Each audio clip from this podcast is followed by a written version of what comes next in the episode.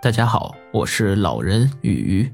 今天是二零二三年二月十四日，我为大家带来历史上的今天。公元二七零年，罗马圣教徒瓦伦丁被处死。这个瓦伦丁是何许人也呢？今天是西方的情人节，又被称为瓦伦丁节。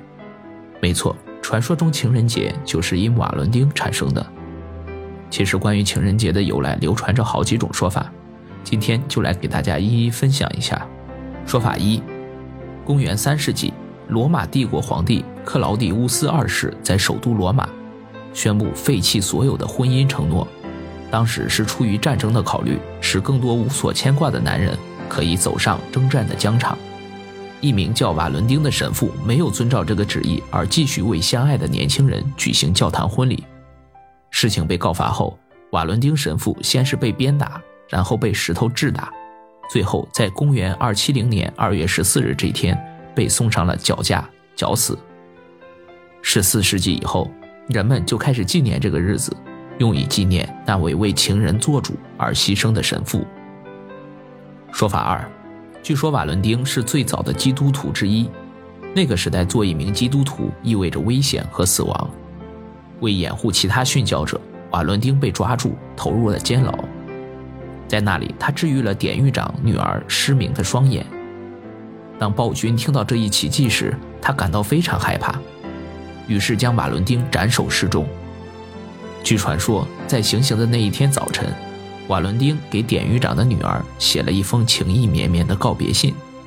当天，盲女在他墓前种了一棵开红花的杏树。以寄托自己的情思，这一天就是二月十四日。自此以后，基督教便把二月十四日定为情人节。说法三，在古罗马时期，二月十四日是为表示对约纳的尊敬而设的节日。约纳是罗马众神的皇后，罗马人同时将她尊奉为妇女和婚姻之神。接下来的二月十五日则被称为卢帕萨拉节。是用来对约纳治下的其他众神表示尊敬的节日。在古罗马，年轻人和少女的生活是被严格分开的。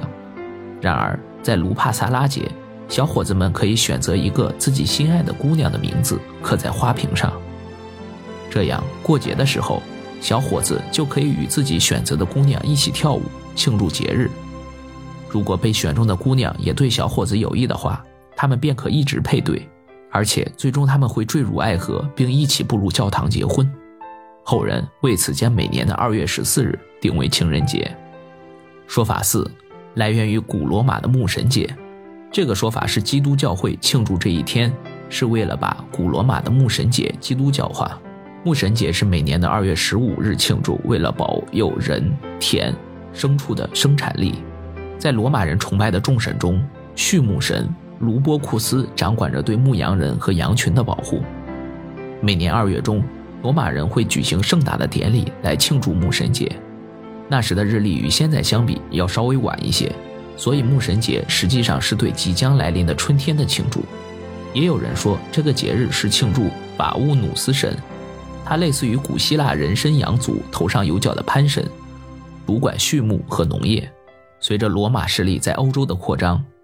牧神节的习俗被带到了法国和英国等地，人们最乐此不疲的一项节日活动类似于摸彩，年轻女子们的名字被放置于盒子内，然后年轻男子上前抽取，抽中的一对男女成为情人，时间是一年或更长。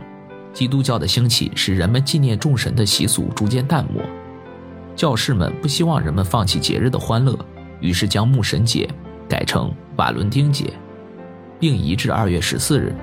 这样，关于瓦伦丁修士的传说和古老的节日就被自然地结合在一起。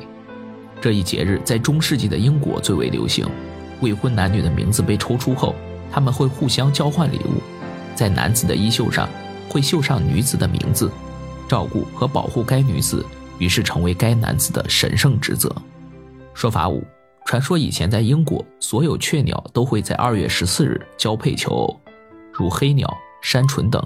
皆在二月间求偶，所以人类也认为每年的二月十四日是春天万物出生的佳日，代表着青春生命的开始，也效仿雀鸟于每年的二月十四日选伴侣。虽然这几种说法都不尽相同，但都表达了人们对于神圣爱情的赞美和向往。在这里呢，我也祝天下有情人终成眷属。好了，今天的分享就到这里，我是老人与鱼，我们下期再见。